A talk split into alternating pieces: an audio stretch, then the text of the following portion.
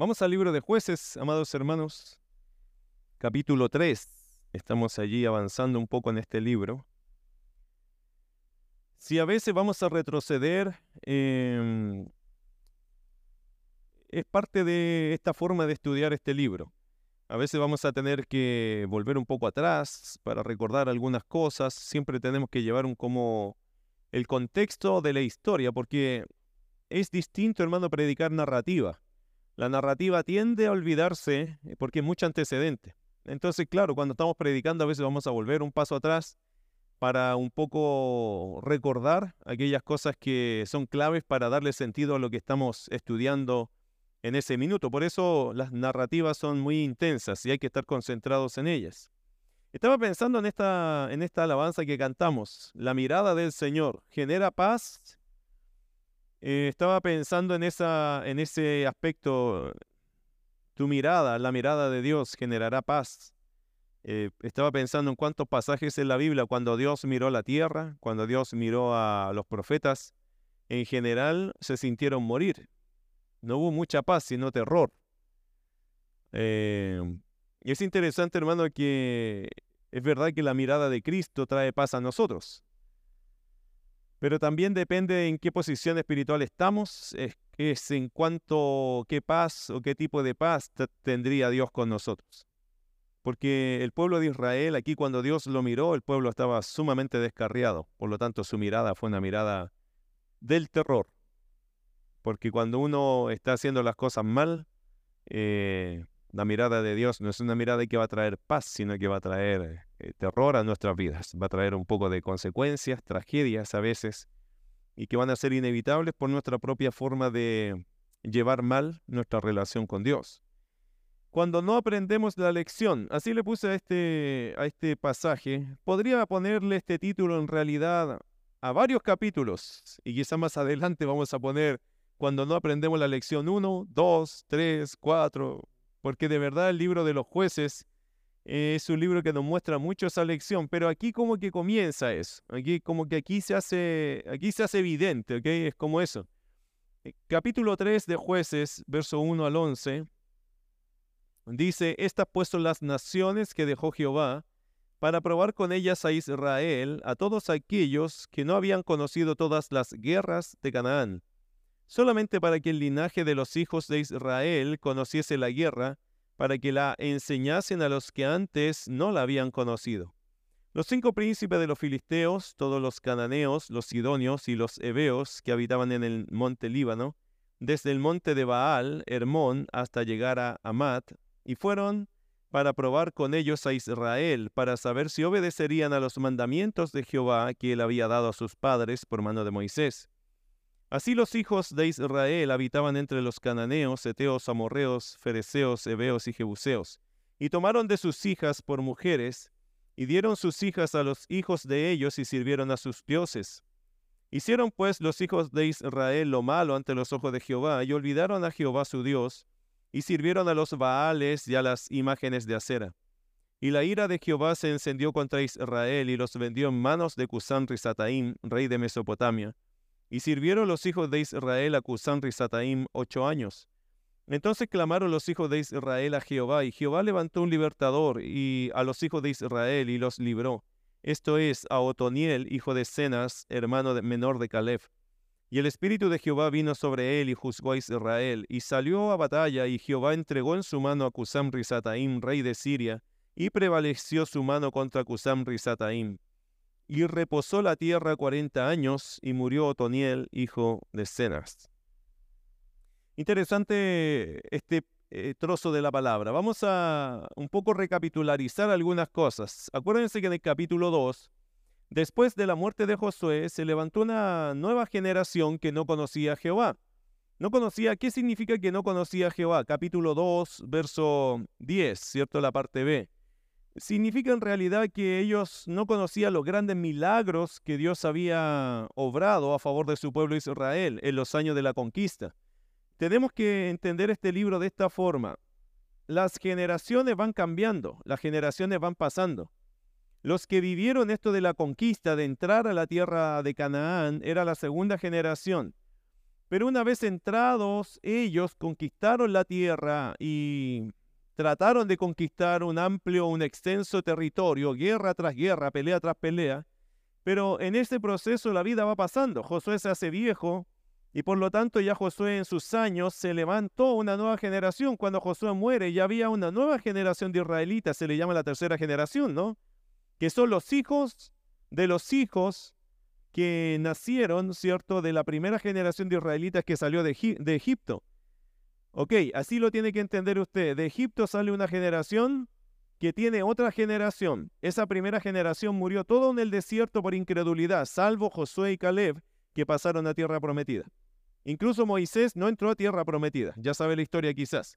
Josué con Caleb entraron a esta tierra prometida con esta segunda generación, que eran los guerreros que tenía que estuvieron 40 años preparándose en el desierto, haciendo como las marchas, como preparándose en la parte militar, aunque no tenían ni fierro ni hierro, no tenían espadas, pero tenían organización.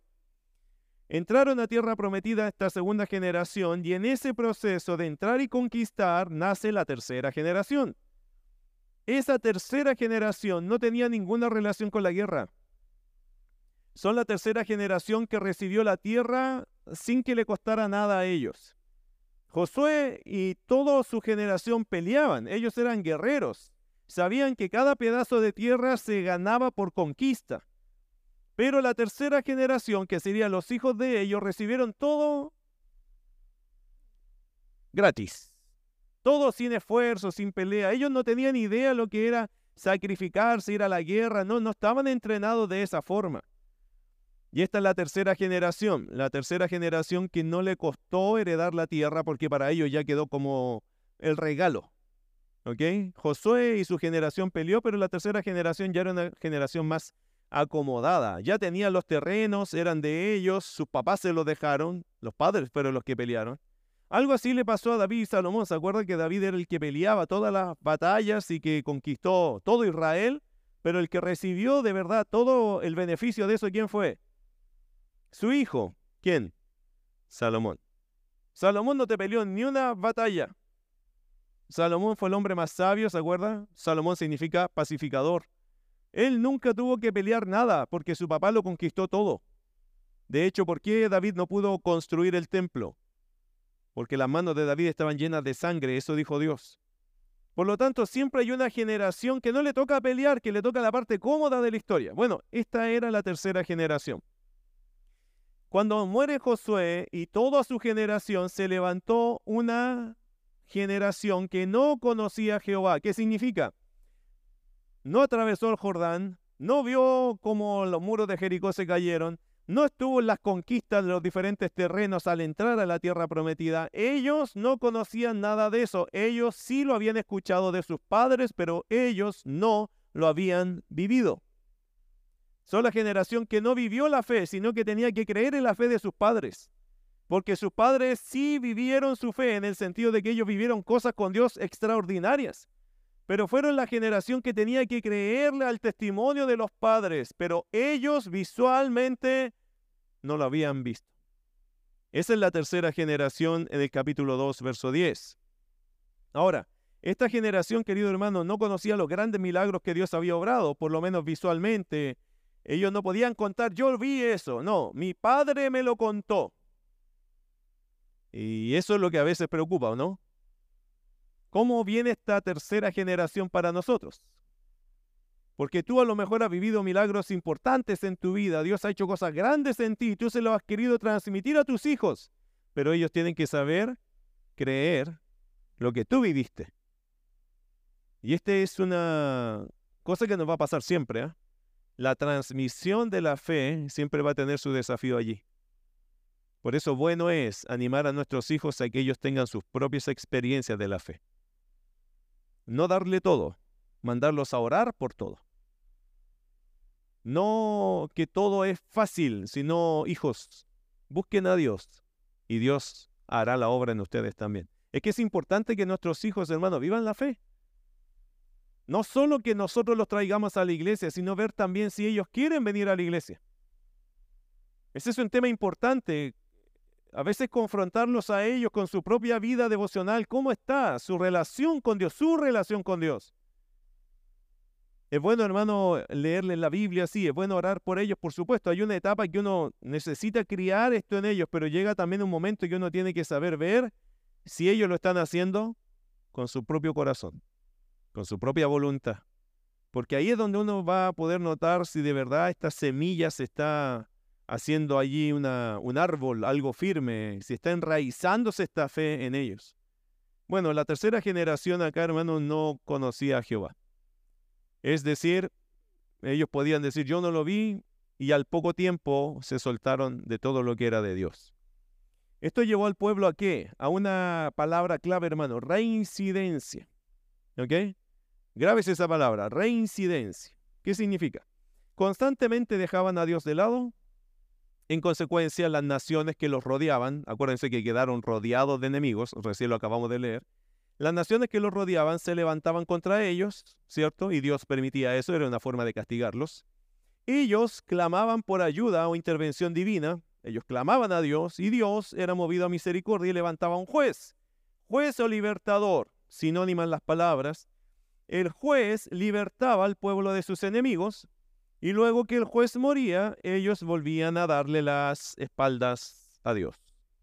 Esto fue el circuito de sus vidas, su dinámica de fe. Siempre fue igual.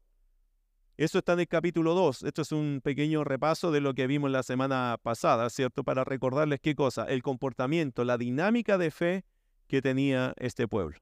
Este pueblo así vivía. Sin embargo, hermanos, como dijo Pablo Hoff en su comentario de libros históricos, un buen libro, libros históricos de Pablo Hoff es excelente, él dijo lo siguiente, algo que me gustó de su libro. Dice, no debemos suponer que todos los israelitas eran infieles. Indudablemente había muchos como vos y Noemí, del libro de Ruth, que también es del tiempo de los jueces, que servían a Jehová aún en los años más oscuros de apostasía. Hoy veremos, sin embargo, mis queridos hermanos, cómo es toda esta trama de descarriamiento espiritual comenzó. Hoy día vamos a ver esto, en el capítulo 3 vamos a meternos cómo comienza.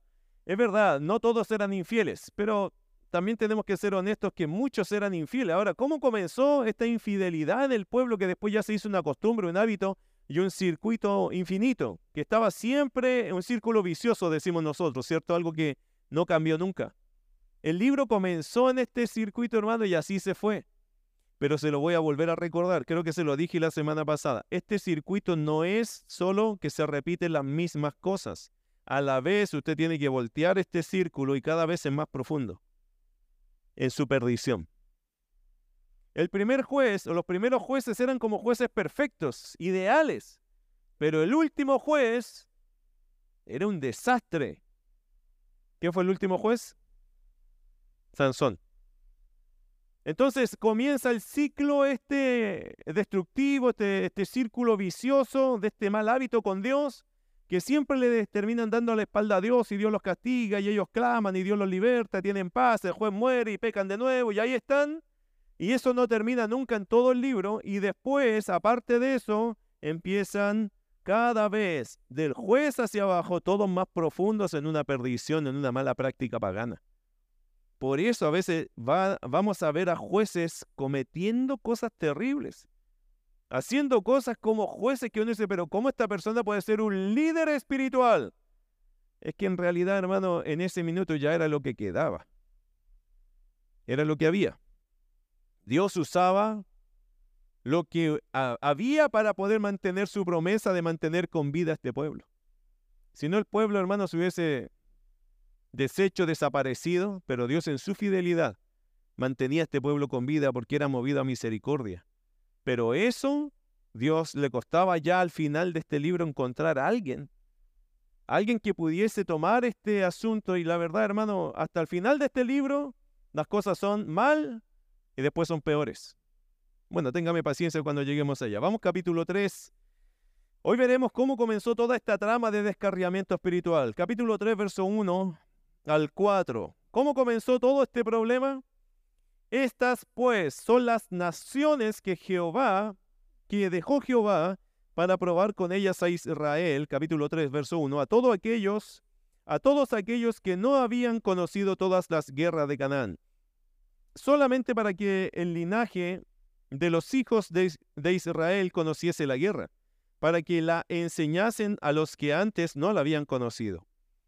Los cinco príncipes de los filisteos, todos los cananeos, los sidonios y los hebeos que habitaban en el monte Líbano, desde el monte de Baal Hermón hasta llegar a Amat, y fueron para probar con ellos a Israel, para saber si obedecerían a los mandamientos de Jehová que él había mandado a sus padres por mano de Moisés. Todo comenzó como, anótelo por allí hermano, con, con un pueblo que no expulsó a sus enemigos de su lado.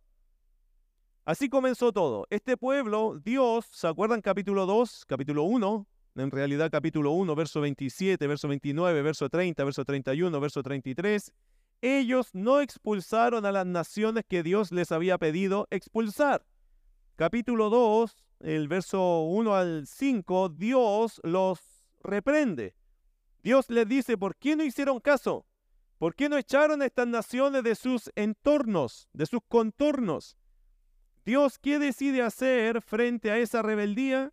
Dios decide no expulsar a estas naciones. Si ustedes quieren vivir y convivir con estas personas, bien, se van a quedar estas personas alrededor de ustedes.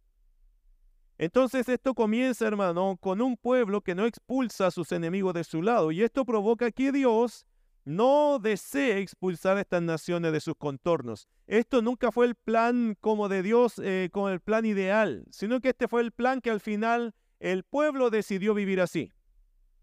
Como muchos creyentes, mis queridos hermanos, que se conforman con una calidad de vida muy básica, que prefieren vivir una calidad cristiana allá bien básica, con sus pecados, con sus cosas, no se confrontan mucho, no les gusta que les digan las cosas, ellos quieren vivir sin que nadie los interrumpa ni les moleste su forma eh, pobre de vivir su espiritualidad. Se dicen creyentes, y se dice, no, yo soy un hijo de Dios, una hija de Dios, sí, pero es una vida espiritual bastante insignificante, ¿qué quiere que le diga? Esa palabra podría sonar hasta elegante hasta cierto punto, pero bastante insignificante la vida de fe que tienen. Sin presencia de oración, sin presencia de lectura, sin presencia de evangelismo, sin presencia de piedad, siempre codeándose como muy amarrados con el mundo, siempre lo encontramos en renuncias eh, de testimonios, pero son creyentes, dicen, entonces uno tiene que creer a lo que la gente dice, ¿no? Yo soy creyente, yo recibí al Señor, hasta yo me bauticé, no sé, eh, en la catedral no sé cuánto y en el día no sé cuánto y famosos. Sí, pero la calidad de vida, hermano, no se refleja, no se ve. Lamentablemente Israel era algo así. Ellos comenzaron, hermano, no expulsando a las naciones alrededor y Dios no, Dios decidió no expulsar a estas naciones de sus contornos. Mira dos, una palabra que se repite dos veces, verso 1 y verso 4. ¿Qué palabra se repite allá? Estas pues son las naciones que dejó Jehová para probar.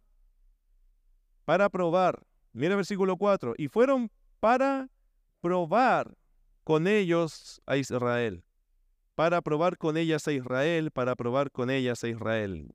Se, es interesante esta, esta expresión, porque esta expresión resuena dos veces en estos pocos pasajes. John MacArthur comentando esta frase dijo lo siguiente, el propósito era usar a estas naciones para probar y disciplinar a los israelitas pecaminosos, como también ayudar a los jóvenes en el aprendizaje del arte de la guerra. Interesante lo que se dijo allá porque una cosa que estos jóvenes no sabían era pelear. Ellos no sabían pelear. Ellos no sabían lo que era la guerra porque papá había dejado todo para ellos, ¿cierto? Porque Josué y sus descendientes habían dejado todo. Entonces MacArthur comenta esto, que él dice el propósito de Dios de dejar a estas naciones, aparte de castigarlos por su desobediencia, también fue de alguna forma un instrumento para que ellos se pulieran, para que ellos aprendieran a pelear, para que conocieran la guerra y sus manos tomaran una espada y supieran enfrentar al enemigo.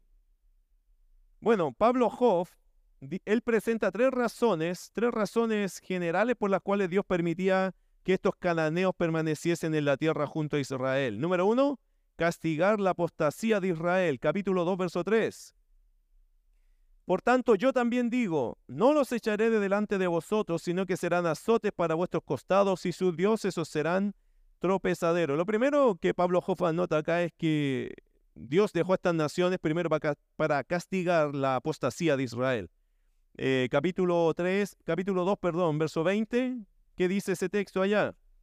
Dice, y la ira de Jehová se encendió contra Israel y dijo, por cuanto este pueblo traspasa mi pacto que ordené a sus padres y no obedece a mi voz, verso 21, tampoco yo volveré más a arrojar de delante de ellos a ninguna de las naciones que dejó Josué cuando murió. Nota, nota que ellos eran rebeldes y Dios qué dice, bueno, son rebeldes, entonces reciban su propia rebeldía. Castigar la apostasía de Israel. Número dos, eh, otro propósito por el cual se entiende que estas naciones Dios las dejó en medio era para probar la fidelidad para con Dios. Mire capítulo 2, verso 22, para probar con ellas a Israel. Ahí está otra vez la misma frase. Si usted tuviera que subrayar frases que se repiten, esta frase tienes que subrayarla porque ya tres veces salió en pocos pasajes. Para probar con ellas a Israel si procurarían o no seguir el camino de Jehová andando en él como lo siguieron sus padres. Entonces, lo primero, castigar la apostasía de Israel. Segundo, probar su fidelidad para con Dios. Eh, y tercero, permitir que el pueblo adquiera experiencia en la guerra. Cosa interesante, versículo 2, eh, solamente para que el linaje de los hijos de Israel conociese la guerra, para que la enseñasen a los que antes no la habían conocido. Interesante, hermano. Tanto MacArthur como Pablo Hoff eh, y obviamente hacen el comentario de este pasaje, ambos dicen que parte de los propósitos de Dios de dejar estas naciones es que los jóvenes se entrenen para pelear. Le hago una pregunta, ¿es bueno entrenar a nuestros jóvenes para pelear? Estamos hablando de la esfera espiritual. ¿Usted cree que nuestra generación, la que nos sigue atrás, son peleadores? ¿O son chicos mimados? ¿Cómo lo ve usted? No yo, ¿cómo lo ve usted? ¿Se imagina a sus hijos peleando por la fe? ¿Ellos luchan por su fe? ¿Algún día te han dicho, papá, mamá, si usted un día se muere o se descarría, no se preocupe, yo sigo al Señor igual? Algunos dicen, no, pues, pastor, los míos están muy chicos. Pero ¿sabe que de pequeño uno va notando que ellos están con el Señor? Y que ellos aman al Señor y que si usted no estuviera el día de mañana por ABC cosa, como que tú tienes la paz de que ellos van a seguir al Señor porque aman al Señor. Si no lo hacen, este principio, ¿cuál es? Enséñales a pelear por la fe. Enséñales a luchar por la fe. Márcales el camino, hijo. Agarre la espada. Así se pelea. Ahora, seamos honestos, hermano, nadie le puede dar a otro lo que uno no tiene si usted no es un guerrero de fe, si usted no es un peleador, eh, no le pidamos entonces a quién vamos a entrenar nosotros. Si usted nunca ha chuteado una pelota, hermano, usted no puede ser un futbolista, definitivamente. ¿Lo entiende? Si usted no es un guerrero, si usted no es una persona que pelea por su fe, que tiene convicciones sólidas con su fe, que usted ha dado su pelea de fe, ¿cómo vas a procurar enseñar lo que tú no sabes? Es ahí que nosotros nos tenemos que poner al día entonces con nuestra propia eh, pelea nuestra propia guerra. Este pueblo, hermano, sabía pelear la generación que murió, pero ya había muerto. Entonces esta generación tenía que aprender a pelear. ¿Cómo lo iba a hacer? Dios dijo, les voy a dejar estas naciones para que se entrenen con ellos. ¿Qué les parece? Obligadamente tendrían que conquistar y tendrían que aprender a pelear. Nunca aprovecharon la instrucción que dejó Josué y los demás, pero ahora les va a tocar aprender a ellos cómo pelear su fe. Y querido hermano, esa es una muy buena lección para nosotros. Tenemos que enseñarle a la siguiente generación. ¿Por qué creemos en la palabra? ¿Por qué creemos en Dios? ¿Por qué creemos en la palabra de Dios? ¿Por qué creemos en el Evangelio de Jesucristo? ¿Por qué procuramos vivir esta fe? ¿Por qué nos esforzamos por la piedad? ¿Por qué nos congregamos? Yo a veces me hago la pregunta, nuestros jóvenes, y no sé nuestros adultos, pero nuestra nueva generación sabrá o tendrá un versículo para decir, yo voy a la iglesia por esto, porque la Biblia dice que, yo evangelizo porque la Biblia dice que, yo me guardo del mundo porque la Biblia dice que, ¿tendrán nuestros jóvenes ese tipo de arsenal? ¿Tendrán ellos esas herramientas para decir, no, mire, yo voy a la iglesia el miércoles y el domingo, y más cuando alguien te diga, ay, qué fanático, yo lo hago por esto. ¿Tendrán su arsenal allí? ¿Tendrán ellos herramientas, mis queridos hermanos, para dar su pelea? En la universidad, en los colegios. Usted sabe que en los colegios a nuestros hijos los bombardean, ¿cierto? Usted sabe eso. En los colegios, hermanos, están atacando la fe. ¿Y nuestros muchachos tendrán escudo? ¿Tendrán espada? ¿Tendrán herramientas para defenderse y decir, a mí no me mueve del piso porque yo sé lo que dice la palabra y sé que Dios es verdad y no es que es una fe ciega, sino que es una fe bien argumentada, es una fe con convicciones, con evidencias. Porque esta no es una fe ciega, hermano, es una fe llena de evidencias históricas, geográficas, testimoniales. La palabra de Dios es verdad porque ella es verdad, hermano, pero da evidencia de la verdad. Amén, ¿o no? Si usted la conoce, se va a impresionar de lo exacto que es ella, de los lugares geográficos que dicta y cita, que son todos ubicables. Hace poco alguien me hacía el comentario del libro Mormón, por ejemplo. El libro Mormón, hermano, no tiene casi nada de veraz. Los lugares que cita no existen.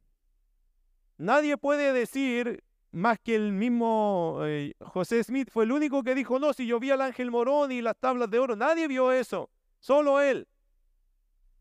Dicen que cuando uno lee el libro mormón, para creerlo tienes que tener la imaginación de un niño de cinco años.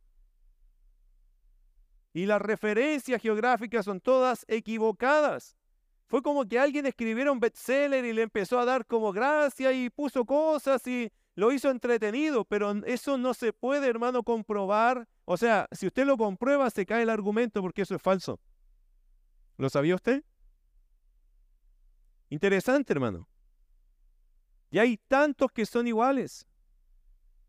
Tanto que defienden el Corán y estas cosas, hermano. ¿Usted sabe cómo es la historia del Corán?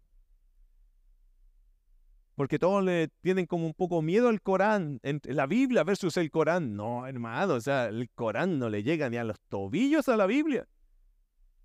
Dicen que andaban incluso escribiendo en unas tablitas de barro por allí y dicen que eso lo escribió Mahoma y alguna cosa ni la escribió Mahoma, la escribió otra persona, hermano. Y juntaron pedazos de cosas y ahí armaron algo y ahí tienen el Corán. Pero eso no es una cosa de años, es una cuestión que la escribieron en poquitos años. La Biblia, ¿cuántos años, hermano, se tomó Dios para que la Biblia fuera un documento como lo que tenemos? 1500 años. ¿Y el Corán? una pasada pequeña de tiempo. Este libro tiene peso, peso divino. Todo lo que dice es verdad. ¿Y sabe qué? Convierte el alma. ¿Y el Corán? ¿Y el Corán? El Corán, hermano, tiene un trasfondo tan simple, tan básico, que uno se le para los pelos pensar cómo tanta gente, que más que no, el cristianismo en realidad, creen en ese libro. Haga su propia investigación, hermano, y sorpréndase de las evidencias del Corán. Y no es que yo quiero pelear con todas las religiones, no, pero la Biblia, hermano, es la verdad de Dios. Y yo no puedo poner este libro a, pesarlo siquiera con otro documento. Es que no, hermano, este libro es la palabra de Dios. Y esa es la única, es el único documento en el mundo que se declara palabra de Dios. ¿Sabía usted? Es el único documento en el mundo que se declara palabra de Dios. Ni el Corán se declara palabra de Dios, hermano. Solo la Biblia se declara la palabra de Dios. Y todo lo que dice es verdad.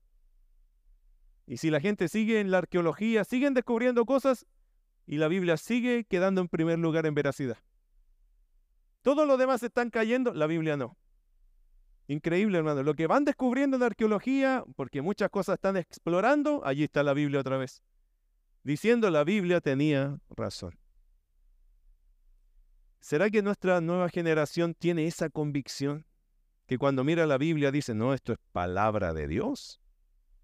No, obviamente que no. Y, nosotros, hermanos queridos, necesitamos enseñarle a nuestra siguiente generación que crean con todo el corazón en la palabra, porque la palabra de Dios es confiable. En ella está la vida eterna. Y en ella está toda la verdad que el hombre necesita. No necesita nada más que tu Biblia para tener toda la verdad. Amén. Versículo 5.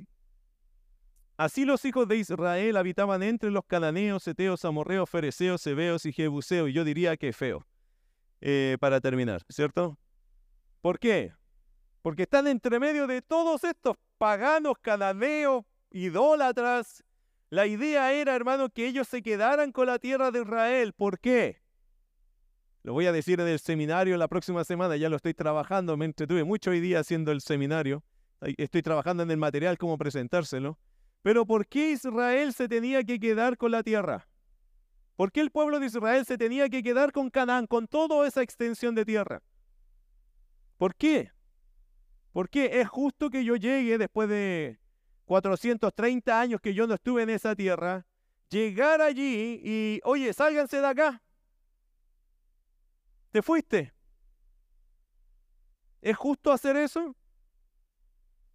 Bueno, eso no sería justo a menos que la tierra sea mía. ¿Y esa tierra de quién era? De los israelitas. ¿Quién se la dio? Dios. ¿A quién se la prometió? Al padre de Israel, Abraham. Abraham recibió una promesa de recibir una descendencia, un pueblo, una nación. Y esa nación tenía que tener una tierra.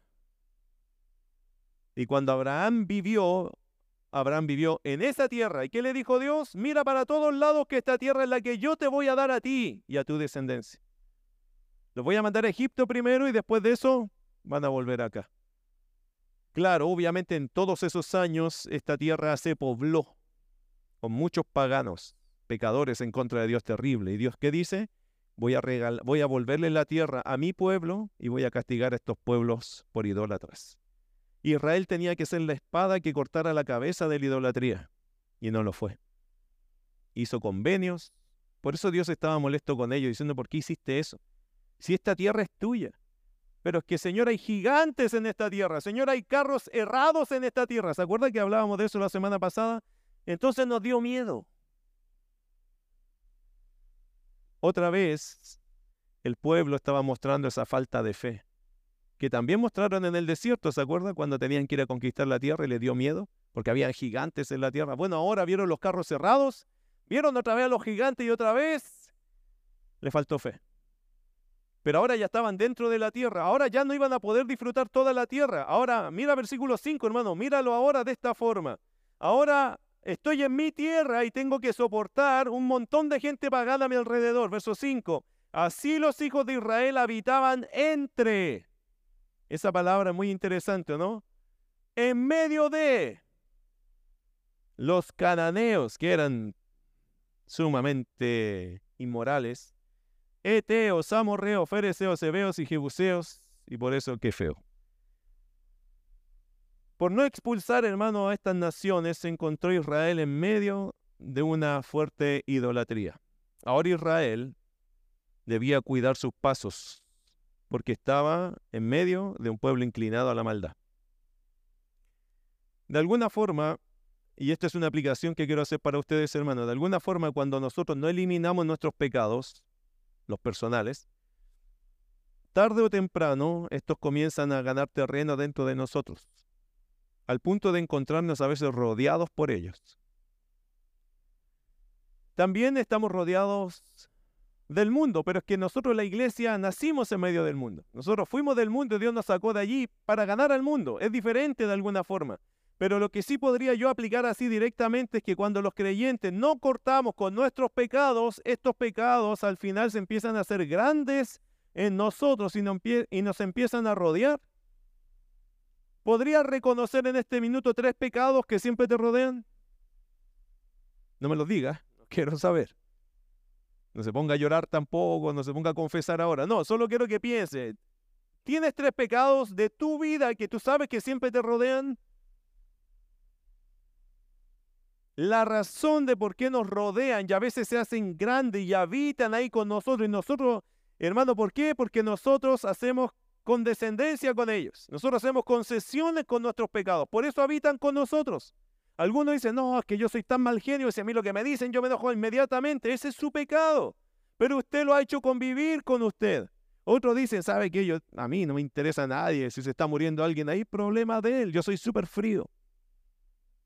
Bueno, ese es tu pecado. E-, eres insensible. Otros dicen, no, a mí me encanta ganar plata. Para mí la plata es, en mí, es lo que más me... Allí está mi tesoro. Ese es tu pecado, ¿o no? Son pecados que tenemos en nuestros caracteres. Hermano, el libro de jueces, lejos de ayudarnos a acusar a otros, nos va a acusar a nosotros.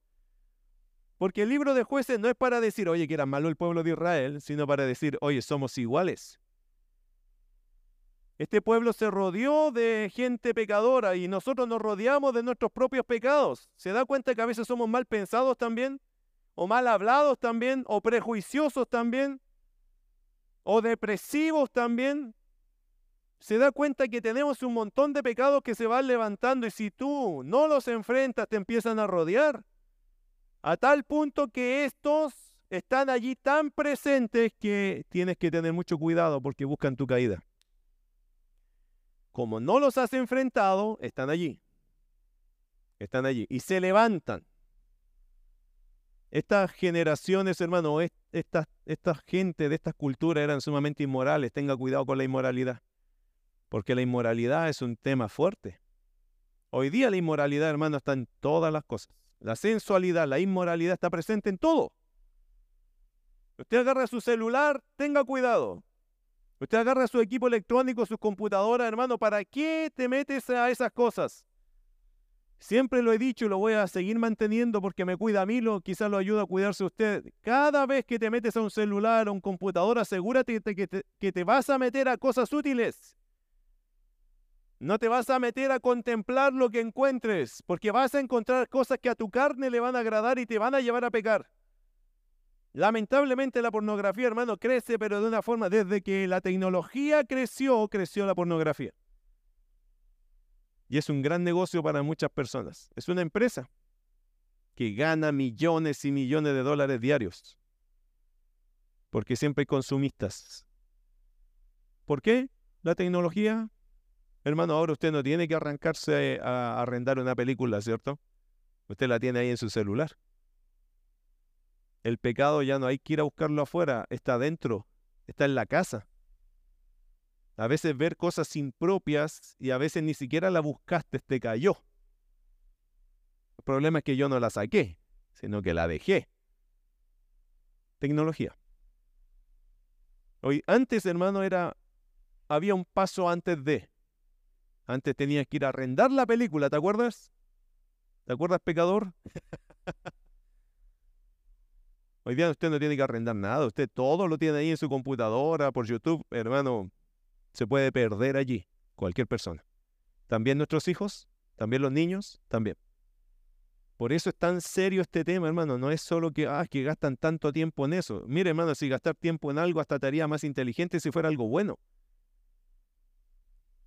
Pero a veces pierdes tiempo en cosas que no tienen ningún provecho espiritual, ni siquiera humano, menos espiritual. No puedo entender que alguien pueda pasar cuatro horas jugando. ¿Para lograr qué, hermano? ¿Para ganar qué? Ah, una copa. ¿Pero qué estás ganando con cuatro horas jugando diariamente? Estás perdiendo tu vida, hermano. ¿Cuánto lees tu Biblia? Si la leyeras esas cuatro horas diariamente, serías un doctor en teología en cinco años. Graduado con honores. Te sabrías la Biblia, la mitad de la Biblia de memoria. En solo cinco años. Por eso no se admire cuando los jóvenes juegan y se manejan. Que tú te quedas impresionado, pero ¿cómo te sabes todo del juego? ¿Sabes hasta cuándo el mono va a pestañear? Es una cuestión impresionante. ¿Cómo lo saben? Porque has gastado horas y horas en eso.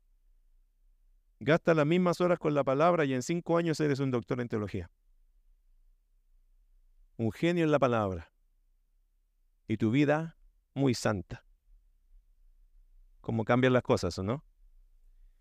Bueno, cuando no eliminamos nuestros pecados, queridos hermanos, tarde o temprano, estos nos comienzan a rodear, a ganar terreno dentro de nosotros al punto de encontrarnos rodeados, ¿cierto? Como Israel tendría que aprender a pelear así los creyentes, nosotros hoy día tenemos que aprender a pelear, a dar la pelea en contra de nuestras pasiones desordenadas. No se permite, hermano, tener pasiones desordenadas. Luche, pelee contra ellas. No solo pídale al Señor gracia para aprender a enfrentar esos pecados personales que tenemos, esas cosas íntimas que solo Dios y tú saben. Versículo 6. ¿Cuál fue la reacción de Israel? Dios le dijo, cuidado, están rodeados, caminen con cuidado, están en peligro constante, ojo con eso. Y mira qué pasó con Israel, verso 6. ¿Qué hicieron ellos? ¿Se protegieron los israelitas? Verso 6. Y tomaron de sus hijas por mujeres y dieron sus hijas a los hijos de ellos y sirvieron a quién? como decimos en Chile vulgarmente, se fueron por un tubo. Ninguna resistencia. Cayeron a la lona al primer golpe al suelo, knockout. No tenían ninguna resistencia, hermano. Dios les dijo, van a quedar entre medio de todos ellos y ellos qué hicieron? Se entregaron. Eso es lo triste, hermano, de, de la reacción de Israel totalmente contraria del fin que Dios tenía. Dios dijo, los voy a dejar acá para que aprendan a pelear. ¿Y qué hicieron ellos? Se empezaron a casar con los enemigos. Ah, te voy a dar a mi hija y tú dame a tu hijo. Y, y Dios dice, bueno, los dejé ahí para que pelearan, para que los enfrentaran, no para que se casaran entre ellos. Interesante la forma equivocada de Israel. Fue más fácil para ellos unirse a las demás naciones en sus costumbres paganas que pelear contra ellos. A mí me gusta un tema, un, texto que dice Jeremías. Mire Jeremías 15, 19. Esto lo va a decir después, años después, y esto es importante, ¿por qué? Porque el pueblo de Israel, años después, en el tiempo de los reyes, aún sigue padeciendo del mismo problema. Cuando se iban a ir a deportación, a cautiverio, los de Babilonia, estoy hablándote de Varios años muy después de esto, Israel sigue en el mismo problema, en este caso Judá. Años después, en Jeremías 15, 19, Dios eh, animó a Jeremías diciéndole lo siguiente.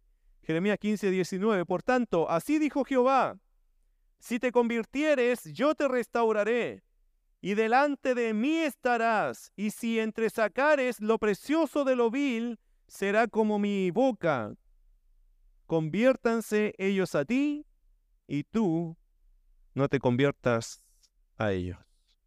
¿Sabe que años después Dios seguía pensando igual? No se conviertan a estos pecadores, que ellos se conviertan a ti, tú no te conviertas a ellos. Dios siempre ha visto las cosas así. Dios siempre ha deseado, hermano, que su pueblo sea diferente de las demás naciones. ¿Por qué tengo que hablar igual que el mundano? ¿Por qué tengo que pensar igual que el mundano? ¿Por qué tengo que ver lo mismo que ve el mundano? ¿Por qué tengo que creer como cree el mundano? ¿Por qué me tengo que incluso vestir como se viste el mundano? ¿Por qué? ¿Por qué no podemos hacer algo distinto? Porque Dios quisiera, de mucho de lo que he mencionado, que fuéramos distintos. Una forma distinta de ver la vida, de vivir nuestra fe. Dios siempre ha querido marcar la diferencia con su pueblo y también con su iglesia.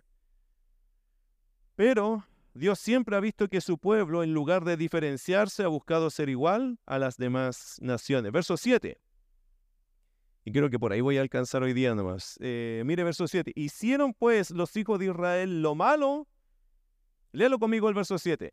Hicieron pues los hijos de Israel lo malo ante los ojos de Jehová y olvidaron a Jehová su Dios y sirvieron a los Baales y a las imágenes de acera. Pregunta a los que tienen buena memoria, ¿dónde ya salió este mismo pasaje? Capítulo 2, verso 11, que dice, Después los hijos de Israel hicieron lo malo ante los ojos de Jehová y sirvieron a los Baales ¿Se da cuenta que esta frase ya comienza a ser familiar? Y le voy a anticipar una cosa. Esta frase, hermanos, se va a repetir a través de los 12 ciclos de descarriamiento del pueblo. ¿Hasta dónde? Mira el capítulo 13, verso 1. Solo para no leerte todos los que están entre medio, pero, pero hasta el 13.1 vas a poder, poder leer cada cierto tiempo, cada cierto ciclo, Mira el 13.1, que dice, los hijos de Israel volvieron a hacer lo malo ante los ojos de Jehová. Y Jehová los entregó en manos de los filisteos por 40 años. Esa frase, hermano, esa frase, los hijos de Israel hicieron lo malo ante los ojos de Jehová, viene a ser muy familiar y se va a repetir hasta el capítulo 13, que es justamente donde aparece el último juez. Hasta el último juez, el pueblo de Israel hizo lo malo ante los ojos de Jehová. Pregunta, ¿qué otro libro de la Biblia te recuerda esa frase? El libro de los reyes. Y tú te haces la pregunta, ¿en qué cambió la vida con los reyes de la vida con los jueces? ¿Sabe que en algún momento hubo un repunte? como que iban a ser espirituales y se desplomaron otra vez. Y cuando tú lees Segunda de Reyes, más que Primera, Segunda de Reyes, tú empiezas a ver la misma frase que aparece en el libro de los jueces. El pueblo seguía dando la vuelta un poco más larga, pero seguía exactamente en el mismo circuito. ¿Por qué? Porque hermano, cuando uno no aprende la lección, está obligado a repetir y a reprobar a repetir y a reprobar.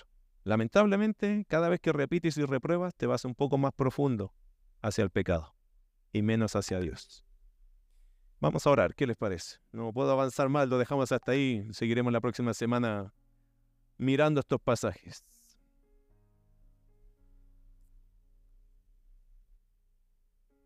Cuando no aprendemos la lección, Que el Señor nos permita, queridos hermanos, y ojalá que eso le pidas a Dios en oración, que el Señor nos permita recapacitar en nuestros errores, nuestros pecados. ¿Cuáles son los tuyos? Y arrepentirnos de ellos. Y por favor, hazte, hazte, este favor, hermano, en tu vida de fe. No hables de los pecados de los demás. No pienses en los pecados de tu hijo, de tu hija, de tu esposa, de tu esposo. No, piensa en los tuyos. En este minuto no es un tema de pensar, ah, es que mi esposo, ah, es que mi esposa, ah, es que el mundo, ah, es que mi compañero, es que el mundo como está. No, no. Tus pecados. Trata con los tuyos, porque Dios quiere tratar contigo. Así como Dios tratará con los demás, pero en este minuto no es la idea de tratar con los pecados de otros, sino con los tuyos. ¿Puedes reconocer tus pecados? Por favor, en este minuto confiésaselos a Dios. Allí en tu corazón. Señor, yo peco en esto. Señor, yo soy esto. Por favor, hermano, tómate un minuto y confiésale tus pecados a Dios. ¿Eres capaz de reconocérselos a Dios? Si eres capaz de reconocer algo, es porque eres capaz, hermano, de pedir gracia por eso. Y si puedes pedir gracia por eso es que puedes salir de allí, con la gracia de Dios. Lo importante es reconocerlo. Señor amado, aquí no hay ninguno de nosotros que no peque. Y tu palabra lo enseña muy bien así en Primera de Juan, que el que dice que no tiene pecado se engaña a sí mismo. Todos nosotros somos pecadores. Y no nos enorgullecemos de eso ni nos alegra. Nos confronta, Señor. Usted que conoce mi vida, la vida de mis hermanos, quizás lo que más podríamos decirte hoy día, Señor, es gracias por tu misericordia. Porque nosotros no deberíamos quizás ni siquiera estar vivos ni estar aquí. Y si estamos aquí, Señor, ocupando quizá un lugar de privilegio en una congregación, estar siquiera sentados aquí escuchando este sermón, es solo por tu gracia. Y deberíamos ser total, absolutamente humildes, sabiendo, Señor, quiénes somos y lo que hemos hecho y lo que hacemos. Hoy, Señor, hemos visto cómo el pueblo de Israel, Señor, por su desobediencia se rodeó de estas naciones, Señor, de estos pueblos paganos y luego de eso se entregó a ellos. Nunca peleó, nunca luchó, no siguió insistiendo en expulsarlos, sino aceptó su realidad y se rindió en ella. Ayúdanos, Señor, a no caer en ese error. Ayúdanos, Señor, a entender que en Cristo somos más que vencedores. Y que no hay nada que nos pueda separar del amor de Dios que es en Cristo Jesús. Y que tenemos al Espíritu de Dios en nuestros corazones, el cual nos ayuda a dar la pelea. A luchar, Señor, en contra de nuestras pasiones desordenadas, con el fin de vivir en el Espíritu. Señor, ayúdanos a autoconfrontarnos, ayúdanos, Señor, a nosotros mismos darnos cuenta de los pecados que han tomado control de nuestra vida, de nuestra mente, de nuestras acciones.